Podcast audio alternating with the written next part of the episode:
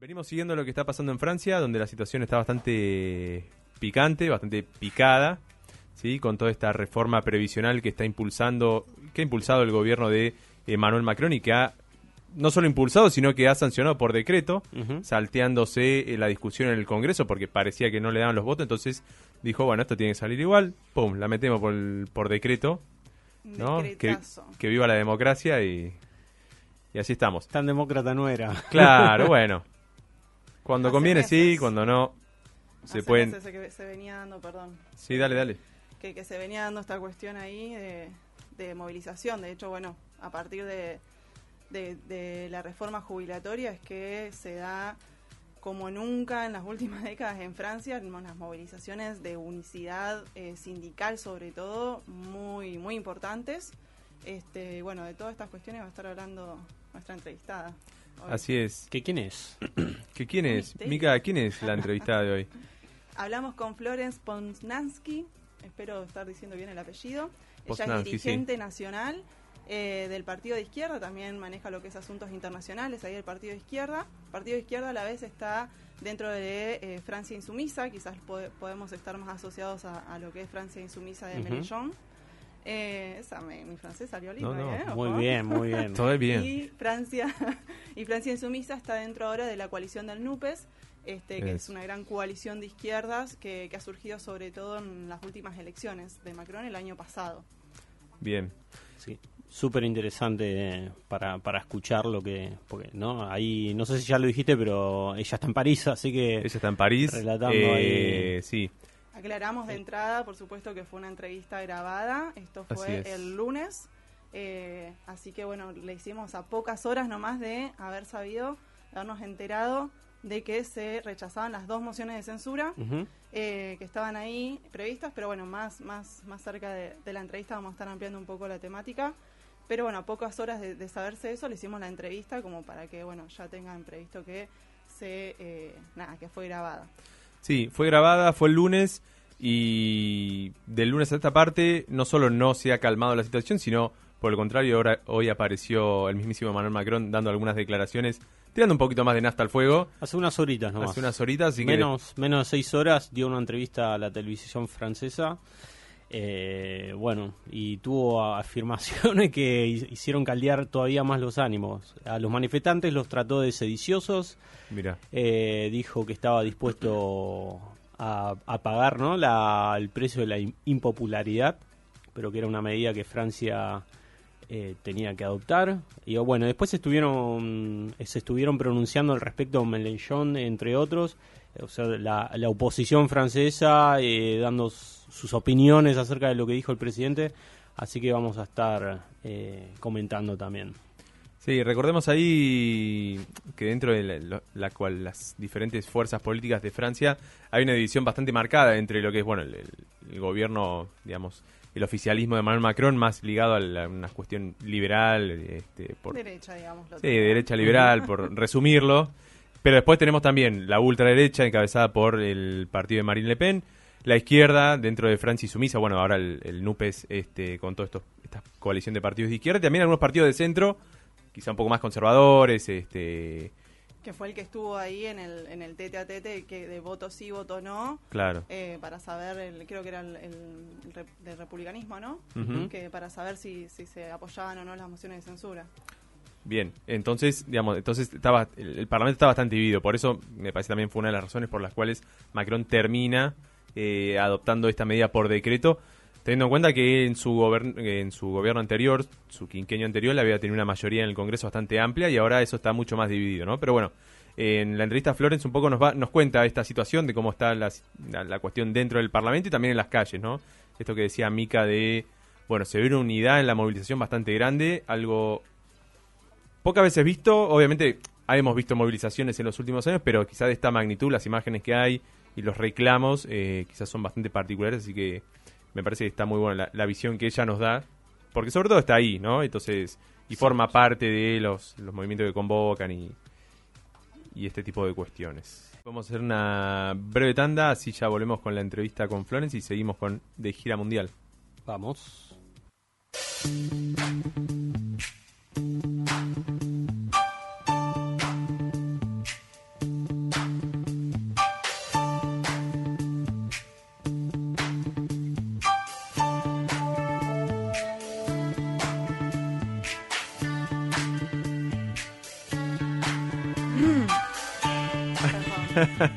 Aire de gira mundial. Vamos a hablar ahora con Florence Posnansky. Eh, la situación en Francia está bastante complicada. Esto desde hace varios días hay grandes movilizaciones. Así que Mika se contactó con Florence y estuvimos dando, haciendo una charla con ella. Eh, Mika, ¿querés presentar un poco quién es Florence? Bueno, como un poco ya habíamos estado adelantando, Florence, ella es eh, dirigente nacional del Partido de Izquierda, eh, también, bueno, encargada de asuntos internacionales, eh, que, bueno, el Partido de Izquierda está dentro de la Francia insumisa de Mélenchon y a la vez, bueno, la Francia insumisa ahora está dentro de la coalición de partidos del NUPES, la nueva, bueno, no, no quiero, no quiero ahora decirlo por si, ver si se me escapa, pero bueno, era algo de nueva ecología, ecologista Ah. y social. Sí. Eh, bueno, y estuvimos hablando con ella más que nada a pocas horas de habernos enterado de que se eh, rechazaron las dos mociones de censura. La, la- la pregunta es, bueno, ¿cómo llegamos hasta el punto de que se hayan presentado dos mociones de censura ante el Parlamento? ¿Y qué implicaban las mociones de censura? Bueno, voy a tratar de ser lo más breve y resumida posible. El año pasado se realizaron las eh, elecciones presidenciales en donde fue reelegido Macron. porque voy hasta, hasta acá? Me parece bastante importante dar contexto de que en realidad Macron quizás no fue tanto elegido por, eh, por, por porque hayan simpatizado o estado de acuerdo con los gobiernos previos de él, este, sino porque la, la quien, quien estaba de, opositora, Marine Le Pen, una. candidata de super ultraderecha, no sé si existe esa Sí, categoría, existe, pero cada, cada vez pero- este, si Macron es derecha está la, la super ultraderecha. Sí. En un escalafón de, de- Bueno, si la investigamos un poco, quien se maña va, va a poder entender por qué estamos catalogándola así. Entonces quizás ha, eh, ha llegado al poder o ha sido reelegido más que nada hacia un voto de no elegir a Marine Le Pen. Ya de entrada sabemos que, bueno, eh, ha- había una sociedad que estaba eh, bastante en contra de las medidas políticas neoliberales de, un Macron eh, que Flores después nos va a estar adentrando un poco sobre qué, implican esas, esas medidas políticas antipopulares, sobre todas represivas. Eh, y a comienzo de este año nomás, eh, ya con distintas movilizaciones, habían descontento social y movilizaciones, movilizaciones y marchas sindicales y distintos sectores de los trabajadores, eh, más que nada por eh, bueno la crisis que no está solamente en Francia, podemos hablar de Europa e incluso del mundo, pero digo, en la misma Francia eh, que venían de bueno de la pandemia, arrastrado de consecuencias de la pandemia, como también bueno la- las consecuencias que ha tenido las eh, la repercusión de la guerra en Ucrania, sobre todo las sanciones impuestas contra Rusia, eh, bueno un poco vinieron como boomerang hacia Europa. Eh, en Francia ha pegado mucho bueno en la cuestión de desindustrialización, bueno también hay una cuestión específica de las- los vínculos o las peleas que están teniendo con Estados Unidos, por ejemplo, bueno, nada, contexto que hace que la población francesa eh, esté perdiendo su calidad de vida y aumente el costo de vida. Eh, ha estado saliendo a la calle y esta parece ser como la gota que rebalsó el vaso. La ley de pensiones que se presenta en eh, enero-febrero, pero bueno, ahí a comienzo de, de- de- de De año, año. eh, presentada por Borne, que es, si no me equivoco, a ver si, si me busca la, la- la ministra, este presenta obviamente con el aval de Macron. Macron, yo eh, hasta, creo, bueno, hasta ahora, hasta estas últimas horas, no he visto que ha tenido muchas declaraciones al respecto, hasta, hasta digamos, hasta ahora. Hasta hoy. Eh, se, bueno, se dio, se comenzó a debatir la, la reforma de pensiones que tiene como principal o, co- o como mayor eh, descontento que moviliza más la cuestión de eh, retroceder la eh, no retroceder no sí Aumentar sí, la edad de sí, jubilación. aumentar la edad de jubilación Sí, en dos años. de 62 a 64 años. Incluso decían, bueno, tienen que estar contentos porque llegué a negociar que en vez de que sean 60 hasta los 65, llegamos hasta los 64, decía Bono. Sí. Eh, un año es un año. Un adivino. Eh, como bueno, estén conf- confórmense, Claro. ¿viste? Entre otras medidas, porque habían más, hay otras medidas dentro de la ley de pensiones que implican también eh, sacar eh, derechos a los trabajadores. Eh, esta era la más polémica, el aumento de la jubilatoria. Eh, pasa, el Senado fue aprobado, esa era como la Cámara que más se sabía, que está más conformada por, sectores que, apoyan eh, a Macron, más conservadores.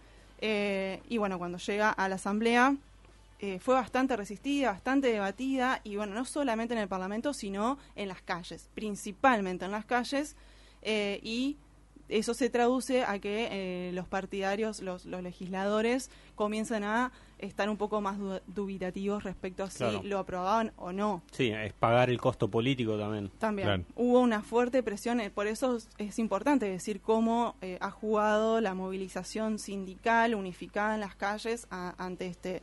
Y bueno, visto y considerando que parecía que no iban a tener ninguna aprobación, Macron terminó decidiendo, Macron y Borne, terminó eh, diciendo que le iban a sacar por decreto. Decretazo 49.3, se le, se le denominó con ese nombre porque es, es, así el artículo constitucional que se supone que le otorga eh, el derecho a, establecer. Eh, bueno, Flores nos va a estar comentando muchísimo más a través de su lectura, no quiero tampoco robarme su, su análisis. Este, y bueno, una vez que se hace el decreto, por ley también se sabe que pueden presentarse mociones de censura a las 24 horas de haberse establecido el decreto. Así fue, se propusieron dos mociones de censura, una por el partido de Marine Le Pen, que más o menos eh, no, estaba teniendo mucho apoyo de todas las otras de los otros de los otros partidos políticos, y después otra que presentó eh, LIOT, eh, una agrupación más, eh, creo que independiente, es una, una suerte así. más de centro, se quiere decir. Se autodefinen. Eh, Bueno, y en esa sí tenían más apoyo. De hecho, el NUPES dijo que iba a votar, Marine Le Pen dijo que lo iba a apoyar también. Entonces, no había mucha esperanza, pero a la vez eh, era como que el que más iba a tener eh, apoyo. Eso se presenta el viernes, eh, viernes sábado, y el lunes se comenzó a debatir. bastante caldeado el debate. Y por nueve votos nomás es que no llegan a aprobarlo. La de Marine Le Pen, bueno, no le dio los votos era muy controversial y se suponía que no sabía si iban a llegar o era muy poco esperanzador porque eh, necesitas una mayoría absoluta y eso es muy difícil de llegar en, un parlamento con, tanta variedad. Pero bueno, estuvieron solo a nueve votos, eso es algo que sorprendió muchísimo. Eh, y bueno, a, esas horas fue que eh, comenzamos a preguntarles a Florence acerca de, la situación que, y qué iba a pasar después de, de esto. Así que bueno, sin, si no quieren aportar más nada, yo ya le doy. Yo te agrego esto que decías, Elisa, Elizabeth Bourne, eh, que es primera ministra francesa. Eh, no, después pensando en esto de la legitimidad o no del gobierno Macron, eh, esto, ganó las elecciones, esto que vos decías, pero también hubo mucha abstención. Ya había como poco interés en esa clase dirigente que, bueno, no hay mayores novedades desde hace unos años a esta parte. Hay mucho malestar por cómo está la economía, bueno, con esta clase política. Entonces, ganó, es el presidente legítimo, pero hay mucha apatía y mucho descontento en la sociedad general, que es todo un dato. Eh, no, y después agregar otra cosita que pasó, que bueno, no lo vamos a desarrollar, que también hubo un una moción de censura en España eh, en el día de hoy, que llamó Vox contra Pedro Sánchez, ah. fracasó.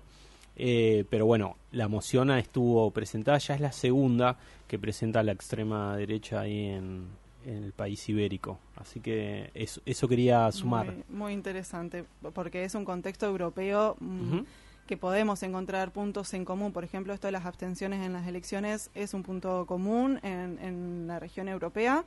Eh, y bueno, ahora estoy viendo que las mociones de censura de, descontento, por lo menos desde el Parlamento, eso, es interesante porque son recursos que se utilizan desde el Parlamento, ¿no? Eh, y, no sé en el caso español, pero bueno, por lo menos en el caso francés, en donde la movilización popular es la que, o por lo menos las movilizaciones en las calles, después podemos o no ver si es popular o no, pero digo, las movilizaciones en las calles son las que generan la presión ante los legisladores. Bien, sin más preámbulos, si les parece, ahora sí vamos a escuchar esta charla con Florence y a la vuelta seguimos conversando un poquito sobre este contexto en Francia. Muy buenas noches a todos los oyentes de Gira Mundial. Hoy nos encontramos eh, con Flore Poznansky. Ella es eh, dirigente nacional del Partido de Izquierda y Asuntos Internacionales también. Eh, el Partido de Izquierda forma parte de Francia Insumisa que a la vez también conforma parte de la coalición NUPES, eh, la nueva Unión Popular Ecologista y Social. Eh, Florence, te damos la bienvenida de Gira Mundial. Muchas gracias por atendernos. ¿Cómo estás? Muchas gracias por la invitación. Para nosotros es muy importante este apoyo internacional en este momento casi revolucionario ¿no? que estamos viviendo en Francia. Bueno, y como para arrancar, este, hace poquitas horas nomás supimos del rechazo de ambas mociones eh, de censura presentadas ante la Asamblea. De hecho, una de ellas fue solamente por nueve votos, muy ajustado.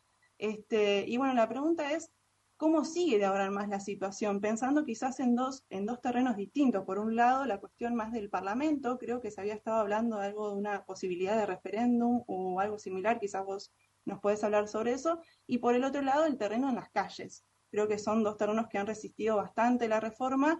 Y bueno, preguntarte eso, ¿cómo, cómo va a seguir la situación de ahora más en estos dos terrenos? Sí, hay mucho que contar porque la verdad es que eh, prácticamente la primera vez en la historia de este gobierno de Macron, eh, entonces desde su primera elección en 2017, eh, nos deparamos con un, fracaso total en la conducta eh, de esta reforma por parte del gobierno. Eh, porque desde cuando el gobierno, a veces es interesante explicar un poco, ¿no? antes de entrar en la situación de lo que vamos a hacer, por qué llegamos hasta acá. Enero de este año, Macron entró con una nueva propuesta de ley de la reforma de los jubilados. Era una reforma que él ya tenía tentado de implementar en 2019, antes del COVID, y pero no logró hacerlo por causa del COVID, por causa de la crisis, etcétera, y después luego estaba en la campaña electoral, entonces ya no había eh, espacio eh, pero eh, ahora, ¿no? Cuando se eligió en 2022, eh, luego después ya empezó a implementar esta ley, que es una ley más brutal que la ley de 2019, porque simplemente eh, dice que tenemos todos que trabajar dos años a más. Inclusive ya, em, ya ahora, por ejemplo, las personas que, que están pensando en jubilarse, como por ejemplo en abril, ellas irían que jubilarse ya con tres meses después y después siempre más, siempre más. Y, esto en un contexto donde la verdad es que no hay necesaria déficit fiscal para hacerlo. Entonces, eh, ya empezó una reforma que prácticamente nadie en la Francia la quería. Al inicio, cuando empezaron las primeras movilizaciones, había como ya 60% de las personas que eran contra, que ya es mucho, ¿no? Porque, por ejemplo, hay gente que puede decir, sí, no, tenemos que entender que tenemos, la, la cosa está mudado, etc. Y primero el gobierno no, no logró escuchar nada. Eh, por ejemplo, los sindicatos eh, pidieron una audiencia al presidente la intersindical, ¿no? Y el presidente simplemente lo negó, como, eh, y, él decía siempre, sí, nosotros queremos hacer diálogo, etcétera, y él no, lo negó. Y, y ahí después eh, hubo, hubo muchas cosas muy extrañas en los procesos regulamentarios, como por ejemplo en, la, en el Parlamento, ¿no? Eh, como por ejemplo eh, fue una imposición de, un ritmo muy acelerado que prácticamente no lograron a discutir el proyecto de ley en la Cámara y luego fue al Senado. Y eso fue fortaleciendo el movimiento social y reduciendo la fuerza política del gobierno. Y eso fue claro. Por ejemplo, todos los parlamentarios decían que eh, el gobierno, los ministros, eran, se sentían cada vez más mal y ellos no, no, no encontraban más ningún argumento para defender esta ley, eh, este proyecto de ley, ¿no? Por ejemplo, eh, ellos hacían mentiras. Al inicio eh, decían que habría en la, en la reforma algo que ayudaría a las personas con pequeñas pensiones que podrían salir con 1.200 euros. Y ahí empezaron diciendo, sí, millones de personas van a, salir. Y ahí después pasaron dos semanas y ellos tuvieron que reconocer que prácticamente consideraban como 20.000 personas que nunca, nunca pararon de trabajar en su vida, como nadie hoy, todo el mundo tiene un momento de desempleo.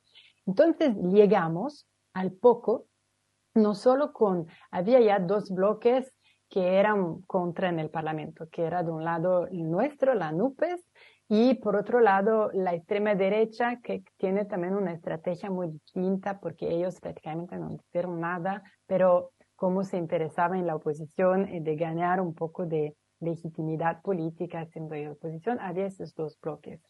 Y hay, había un bloque en el medio, que es el bloque, vamos a decir, de la derecha conservadora, que eh, era como indeciso.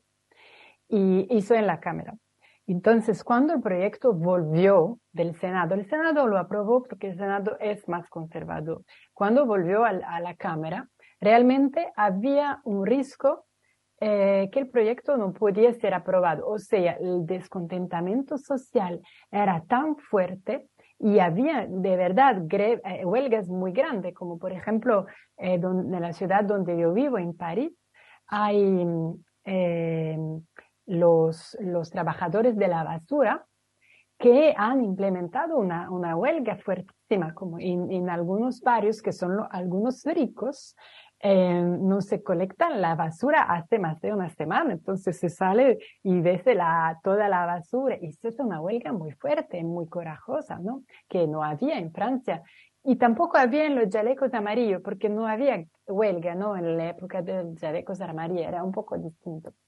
Entonces, esto poco a poco ha influenciado también los diputados de la derecha conservadores, que ellos también no son contra todos los aspectos de esta reforma, porque ellos también consideran que las personas tenían que trabajar más, pero todos los descontentamientos se juntaron.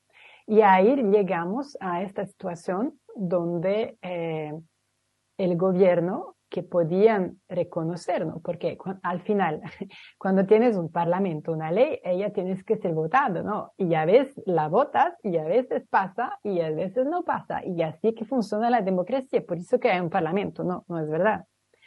Entonces, eh, en vez de reconocer, ¿no? Que a veces tenía que presentar una otra reforma, etcétera, este gobierno implementó algo que existe en la Constitución, que todas las personas de fuera nos dicen, ustedes los franceses son un poco locos, ¿no?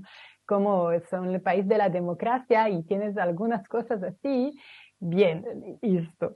Eh, eso se llama un artículo de la Constitución que se llama el artículo 49.3, que em, en, en términos bonitos dice, eh, eh, compromete la responsabilidad del gobierno. Esa es lo que eh, la discusión bonita, ¿no?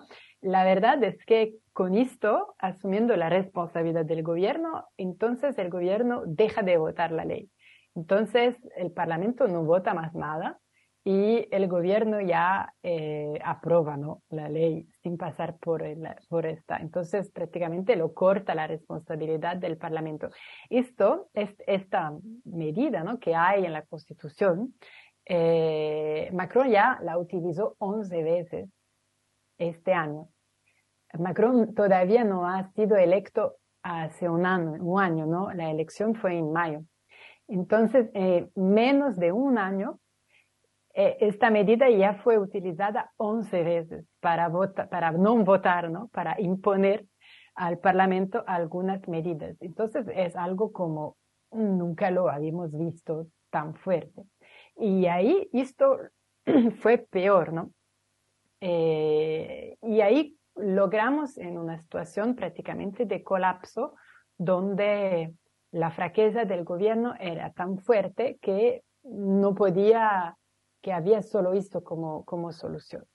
Y ahí puedo responder a tu, a tu pregunta, ¿no? Porque estamos, de verdad, en un, en un contexto eh, de fracaso del gobierno, o sea, cualquier cosa que pase, eh, este gobierno no va a poder gobernar de la misma forma porque perdió mucha legitimidad en frente de prácticamente todas las fuerzas políticas que no son su, su, su, su lado político las movilizaciones sociales van a implementarse, van a radicalizarse, ya están, ¿no? Como por ejemplo, eh, los trabajadores de la energía eh, se organizaron para cortar energía de algunos diputados o del presidente del Senado, entonces ya pasó algunas cosas así, ¿no?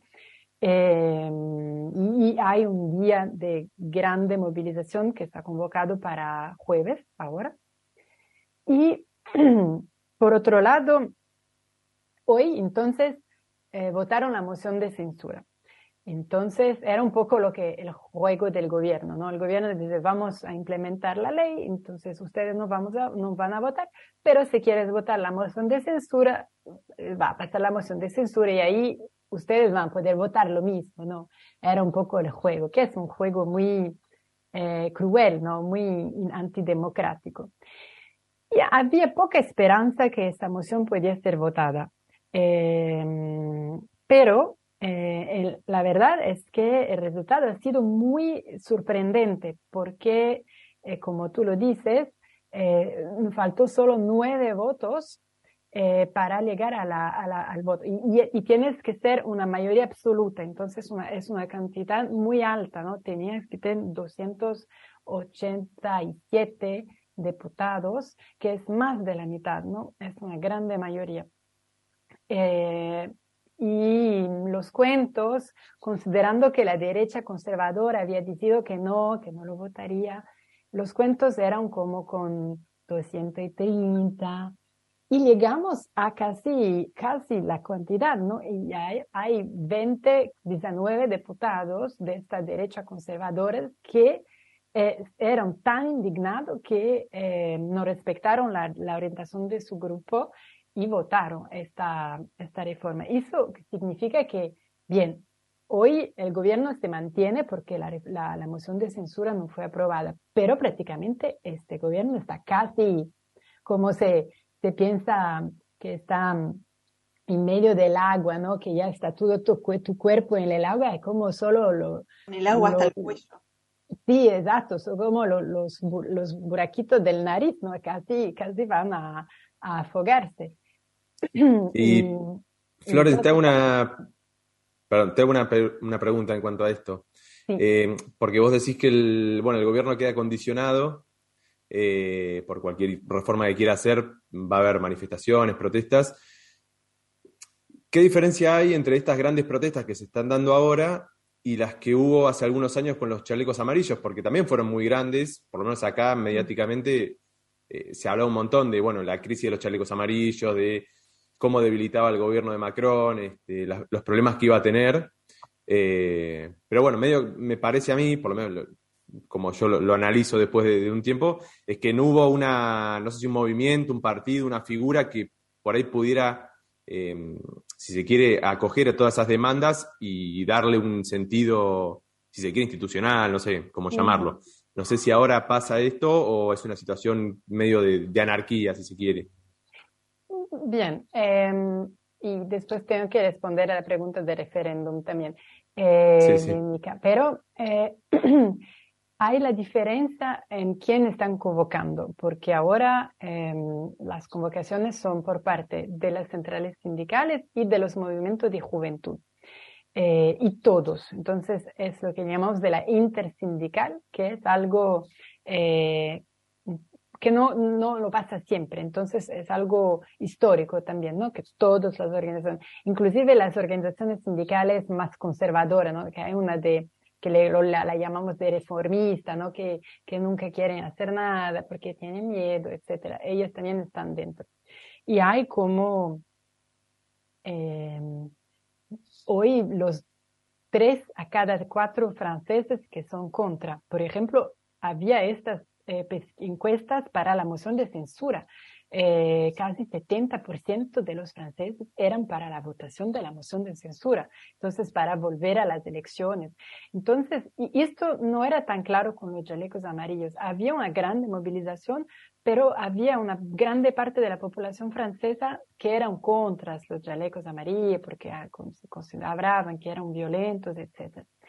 Em, entonces, yo creo que en fuerza de movilización social, esta reforma es más, em, crea más rechazo por parte de la población. Yo tengo amigos que nunca hicieron huelga en su vida y que me están me llamando para preguntarme cómo se hace. Eh, cuando hablas por la calle o cuando hablas, por ejemplo, hoy me llamó un atendente para venderme algo al teléfono y empecé a hablar con él de la reforma de, la, de los jubilados y él, mientras estaba grabada la, la, discusión, él me dice, sí, sí, no, pero tenemos que hacerlo, movilizarnos para acabar esta reforma. O sea, prácticamente tú hablas con las personas y estamos todo el mundo de acuerdo. Lo que dices es verdad, es que estamos todos de acuerdo para ser contra, pero eso no significa que estaremos todos de acuerdo para soportar una misma reforma. Entonces estamos en una situación de, em, de estar contra un gobierno. No, no, no estamos, no, no, no hay hoy 70% de la población que está a favor de un proyecto político y vemos que hay una disputa entre algunos proyectos, que sea el nuestro de la NUPES o los otros de la extrema derecha o algunos también de, las, de los conservadores. Esto, esto todavía no estamos en esta situación. A veces solo puedo responder sobre lo que puede pasar ahora. Yo creo que eh, jueves va a ser un grande día de movilización, mismo que eh, hoy la verdad es que la ley va a ser implementada, ¿no? Porque lo han pasado, la moción de censura no ha, entonces jurídicamente es lo que va a pasar.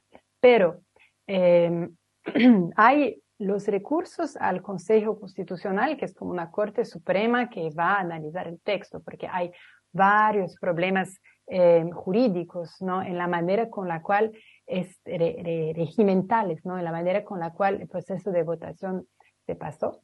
Y esto puede demorar un tiempo y puede hacer también que la ley no va a ser promulgada directamente, ¿no? Como puede ser que habrá un tiempo para esto. Pero hoy eh, esta es una posibilidad, pero mismo así yo creo que la revuelta popular, la indignación con lo que pasó está tan alta y la sensación de que estamos casi, ¿no? Porque nos movilizamos, pero estamos casi, ¿no? Casi, casi el gobierno cayó. Entonces, eh, jueves va a ser un día importante de movilización y todos los días de, eh, por parte de todos los sectores. Y hay también esta posibilidad de referéndum que es una posibilidad interesante, referéndum de iniciativa popular, que es una posibilidad cuando necesitan del voto de algunos parlamentarios, pero creo que es 180 y, y solo tenemos, es fácil. Y después eh, 4 millones de personas eh, para asignar y después va a pasar un referéndum para las personas votar. Y esto, como es, tenemos, vamos a tener que esperar un poco, porque tenemos que esperar al mínimo, creo, seis meses antes de una ley ser implementada. Pero si lo logramos implementar y si logramos movilizar las personas que van a asignar, etcétera, hay grande posibilidad para que el rechazo se pase. Entonces, todavía hay bastante movilización y, por tanto, eh, vamos a ver, porque estamos como a un año solo de gobierno, menos de un año, tenemos todavía cinco, cuatro años ¿no? por la frente con este gobierno y él no va a poder eh, mantenerse. Entonces, a veces van a cambiar la, la primera ministra, eh, pero alguna cosa va a tener que pasar. Eh, siguiendo un poco esta, esta línea y viendo que nos queda en cinco minutitos, me encantaría que si nos podés hacer una reflexión pensando, bueno, en esto, en esto mismo de eh, cómo se tambalea el gobierno eh, y, considerando que se trata, bueno, primero que tuvieron este, tipo de medida eh, que pasó por alto el Parlamento y que pasó por alto la movilización popular, entendiendo que se trata de una movilización popular con una unidad no vista en Francia hasta ahora, por lo menos en las últimas décadas, este, bueno, la idea sería que, nada, que nos haga una reflexión porque entiendo que este descontento no es que viene de ahora, digamos, no es que viene eh, quizás la, reforma de pensiones, vos me podrás decir si, si esto es así, esto es correcto, tiene que ver con la gota que rebalsó el vaso de un descontento popular de un del gobierno de, Macron, un gobierno eh, que, neoliberal, si se puede decir, ¿no? Eh, quizás, bueno, si nos puedes hacer una reflexión en estos últimos minutos sobre en, en cómo queda el gobierno de Macron eh, en, este contexto. Sí, claro. Es em, cuando dices que es neoliberal y también represivo, ¿cómo sabes los, eh, ser el, neoliberalismo? Em, me hace, me duele un poco porque, por ejemplo, cuando estuve en campaña, eh, el lema era con ustedes, el lema de la campaña. Y, y lo que pasa es que es peor que ponerse el pie encima de nuestra cabeza, ¿no? Porque nega totalmente nuestra existencia, no hace diálogo, hace esta pedagogía eh, para, para imponernos la, la, visión. Y hay como una, un desprecio enorme por parte de toda la clase trabajadora, para la clase trabajadora. Eh, y, y, eso lo vemos en varios aspectos, ¿no? Varias medidas eh, y varios mm, desintereses por parte de las mujeres, por parte de la salud. La salud en Francia, que todos nos decimos, sí, tenemos el mejor modelo de salud, etcétera. Eh, hay gente que, que muere en las filas de urgencia de los hospitales porque no hay, no hay cama para las personas, eh, para todo el mundo. hizo en el país de la seguridad social, etcétera. Y eso son cosas que él niega. También hay toda una discusión sobre los migrantes y el fortalecimiento de la represión policial por parte de todos. Y, entonces, eh, el peligro, que lo sabemos, es que es un gobierno que se dice sea de izquierda, sea de derecha, que pero practica una, una política represiva al plano económico y también al plano eh, social y al, a los pocos también facilita eh, el fortalecimiento de un proyecto de extrema derecha, porque él hace lo que hacería Marine Le Pen en algunos aspectos. Marine Le Pen es la representante de la, del Frente Nacional, ¿no? de la extrema derecha. Este fue electa, entonces este es, es muy preocupante y lo sabemos. Eh, y, la estrategia que tiene es de intentar mantenerse con una, una, estrategia de extrema derecha para captar los votos eh, y robar los votos a la extrema derecha. Eh, entonces nosotros estamos aquí para demostrar que no es posible y, y que no lo queremos, ¿no? Nadie lo quiere. Pero es va a ser muy difícil reconstruir eh, otra cosa, y solo logramos eh, cuando hubo las elecciones, eh, las elecciones presidenciales, una posibilidad, no lo dice todavía, es que haya también otras elecciones en el Parlamento. Se logra, por ejemplo, si Macron logra lo que llamamos de disolver la Cámara, ahí hay otras elecciones legislativas y nosotros estamos pronto para esto, para ya ir disputar voto a voto sea el proyecto de Macron y el proyecto de la extrema derecha. Exacto. Bueno, muchísimas gracias, Flores, por tu tiempo. Ya se nos está terminando. Eh, nos encantaría quizás más adelante eh, seguir esta conversación. Eh, te agradecemos por parte de todo el equipo de Gira Mundial. No sé si, Marco, querés este, decir algo más. No, clarísima, Flores, muchísimas gracias. Y la verdad que sí, queda la invitación abierta para otra oportunidad, este, seguir conversando la verdad que Francia es un tema que siempre tenemos en agenda, así que estaría bueno volver a contactarnos más adelante. Y seguimos en lucha en Francia, en Argentina, para defender los derechos. Siempre hay espacio internacionalista para esto. Muchas gracias. Buenísimo. Hasta pronto. Gracias. Chao, Florence. Muchas gracias.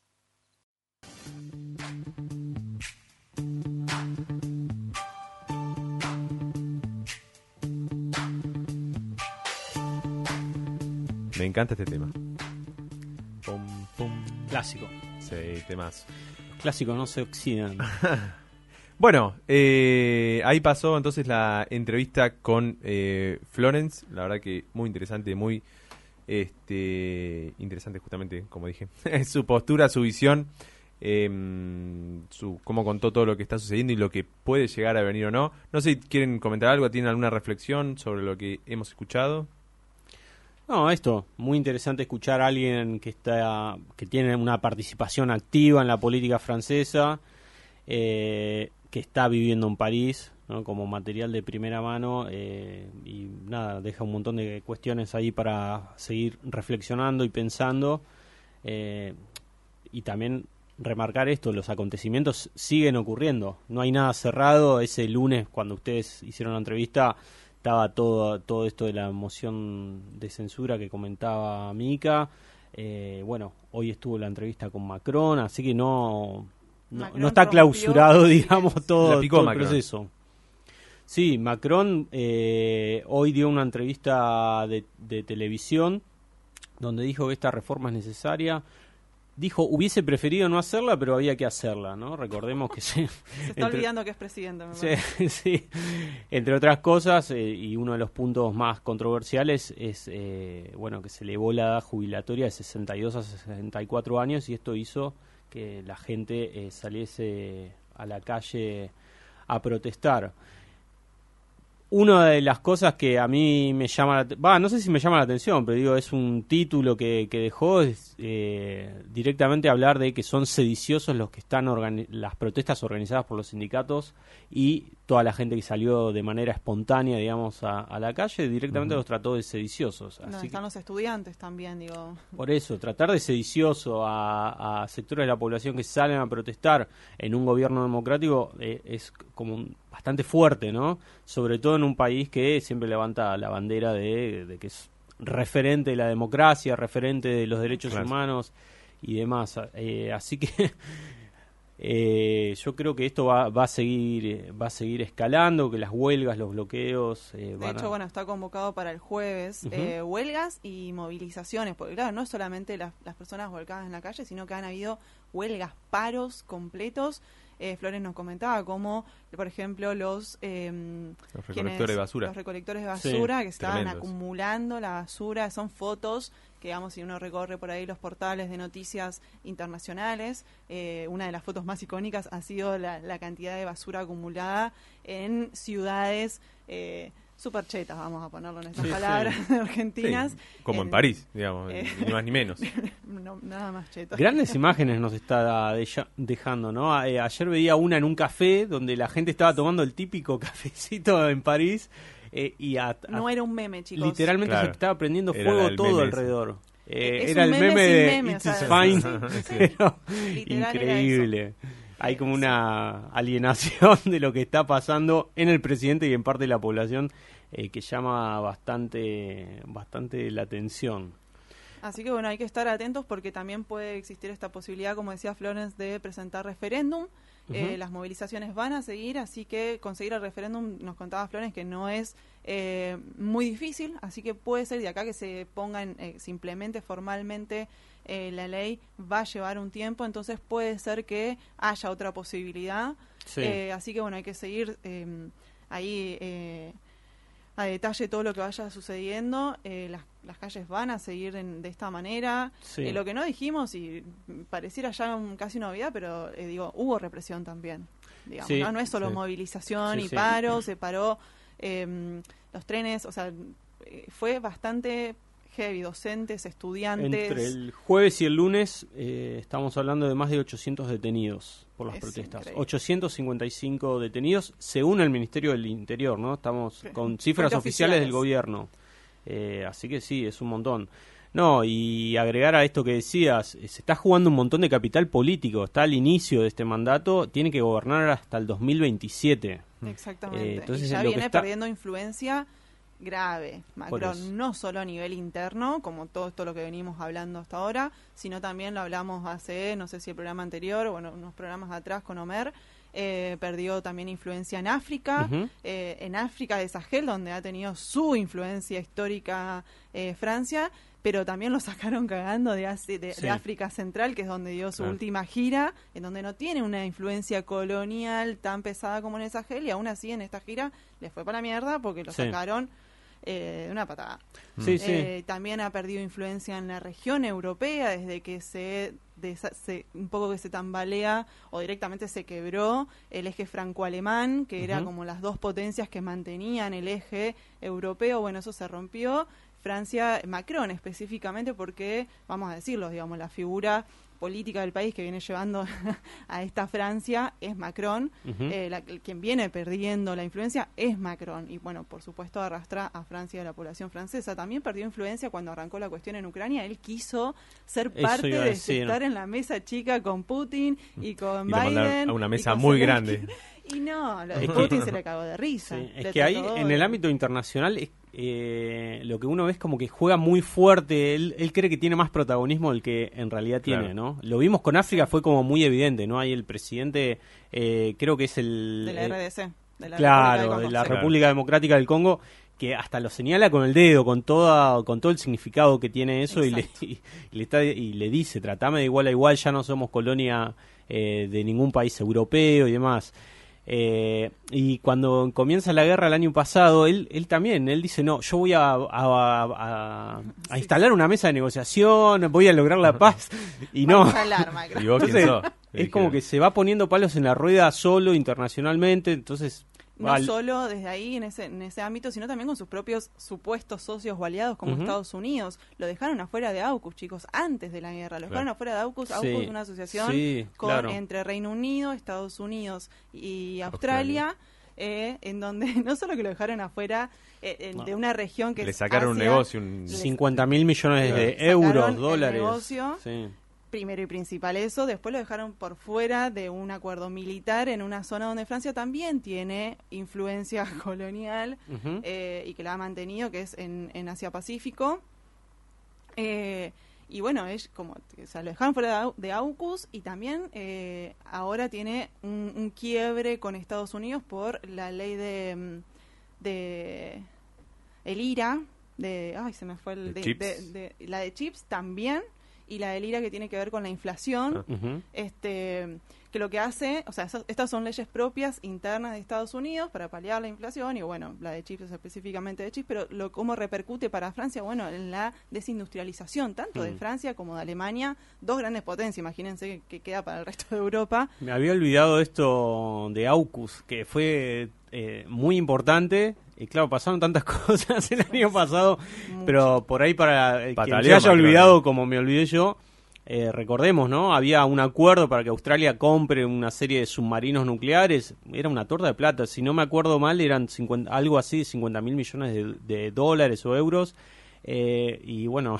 Estados Unidos ahí pivoteó y le sacó el negocio, se terminó vendiendo eh, vendiendo él. Así que, claro, otra mal parada ahí no, no solo negocio, chicos, imaginen también lo que implica geopolíticamente que mm. se supone que Europa y sobre todo Francia y Alemania son socios y aliados fundamentales para Estados Unidos. Bueno, ahí podemos hacer la lectura, además con Biden a la cabeza, en donde se suponía que con Trump había sido que Europa había quedado relegado que Europa está hinchado las bolas porque Estados Unidos lo estaba usando. Vuelve Biden diciendo, bueno, volvemos a establecer las relaciones con Europa y lo primero que hace es dejar a Francia eh, así, en bolas, eh, en un tratado militar sumamente importante en Asia-Pacífico, eh, una, un territorio de disputa bastante importante que va vamos a seguir hablando seguramente en los próximos meses porque se está mm. militarizando también ahí, eh, va a ser un territorio importante tener en cuenta. Entonces también lo dejaron ahí. En su momento Macron dijo, me va me, está clavando una espada, un, un puñal en, la, puñal espalda. en la espalda, él decía, porque realmente lo tomaba como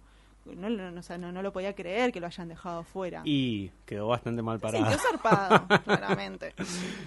Yo quería plantear una cosa... ¿Polémica? No, una digresión en realidad. A ver. Eh, obviamente con todo este análisis, más vinculado a la reforma previsional en sí, que obviamente me parece que está bueno plantear esto de las, de las protestas, ver quiénes son los que están, qué propuestas hay, etcétera.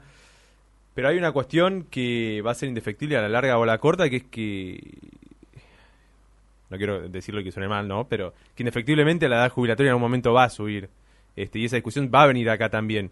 Obviamente que hay, que discutir, hay un montón de cosas. Con qué condiciones laborales, cómo es toda la vida laboral de una persona, etcétera, etcétera. Pero, digo, pensemos, acá la gente se jubila a los 50, 55, 60, 65, depende del rubro, la profesión, etcétera. Y en algún momento eso se va a volver a discutir, ¿no? No sé qué piensa usted. Simplemente por el, por el hecho de que la población tiene, vive muchos más años y bueno. Más eh, polémico te tiro yo, vi hoy la noticia que ya lo vi en formato meme, honestamente chicos, yo ya no sé qué es meme, qué, realidad. Bueno, eso es pero vi por ahí que en Arkansas estaban... Eh, yo, no, te juro, no sé si llorar, reírme, pero que estaban bajando la edad para que comiencen a trabajar menores de 16. eso se aprobó la semana pasada para que pueda haber lo que se estaba discutiendo en Capital como pasantías, allá se oficializó como directamente trabajo adolescente. Menores de 16 estamos hablando. Exactamente. allá de por sí 16 ya como un montón. No, yo eh, no le voy a escapar al debate. No, no, pero bueno, eh, es algo que hay que plantear. Porque es algo que para mí que hay que discutir. Para mí está bien decir, bueno, yo estoy en contra, pero en realidad hay que discutir un montón de cosas de cómo es la, vida laboral de la, de la población de un determinado lugar y cómo se llega a cierta edad donde se dice, bueno, acá se corta es decir, acá ya pasa a ser una persona no, no económicamente activa, este, porque si hay más población adulta, esa población adulta cada vez llega más hacia viejo, viven más años, y bueno, de alguna forma hay que ver cómo se sustenta también. Es que el debate no hay que no hay que escapar, no hay que escapar a ese debate, en algún momento se va a dar. No hay que regalárselo a la derecha, como se regalan otros debates, por ejemplo el de la seguridad, sino que desde el campo, desde la izquierda, desde el progresismo, es un debate que hay que dar yo no creo que la solución necesariamente sea subir la edad jubilatoria. Creo que hay, si hay que discutir en serio, hay que discutir distintas posibilidades. Desde, bueno, si realmente va a ser un tema, la población va a vivir más, bueno, cómo financiar, digamos, eso, de dónde sacar recursos. Creo que hay lugares para sacar recursos que no sea que la gente trabaja más. Tendría que prepararme más para no, justificarlo. En, un contexto, chicos, además de laburo súper hiper, especializado, eh, digamos, en donde hay que de repente hacer maestría, doctorado, o, quizás no a nivel académico, pero digo, hay que súper especializarse eh, para poder encontrar laburos que además den la talla del sueldo, ¿no? Para... No, y lo otro que me parece muy importante es... Eh, bueno, lo que pasó en Francia, esto sale por decreto, como que es es saltearse un montón de pasos que tiene previstas la democracia, eh, bueno, de debate, justamente de discusión, y acá ya la decisión estaba tomada, era contra el pueblo trabajador y a favor de las empresas, y, y bueno, eso da, da una pauta de quiénes están presentando el debate y demás. Entonces, la discusión... que da el Estado. Claro, por eso son temas que hay que empezar a, a pensar y a discutir, porque indefectiblemente eh, se va a dar eso de, bueno, cómo se sustenta un sistema en el cual a partir de cierta edad ya la gente está apta para no trabajar, digamos, cordialmente. Bueno, ¿de dónde, eh, de, dónde, sale la plata? Yo creo que si nos ponemos a escarbar un poco, hay un montón de lugares de donde sacar recursos más allá de subir la edad jubilatoria. Sí, y el tema, pero es ver cómo se hace también. Sí, sí, sí, sin dudas. Eh, y, y, esto me, que remarcaba me parece muy importante. Bueno, estamos en una democracia, se tiene que discutir, no puede, estas cosas no pueden salir por, por decreto, ni en Francia eh, ni en cualquier otro lado. Bien, bueno, quedará, quedará para seguir charlándolo porque además imagino que es un tema que, si bien ahora el centro del debate está en Francia, va a ser replicado en diferentes, este, de acá en adelante, ¿no? en diferentes lugares.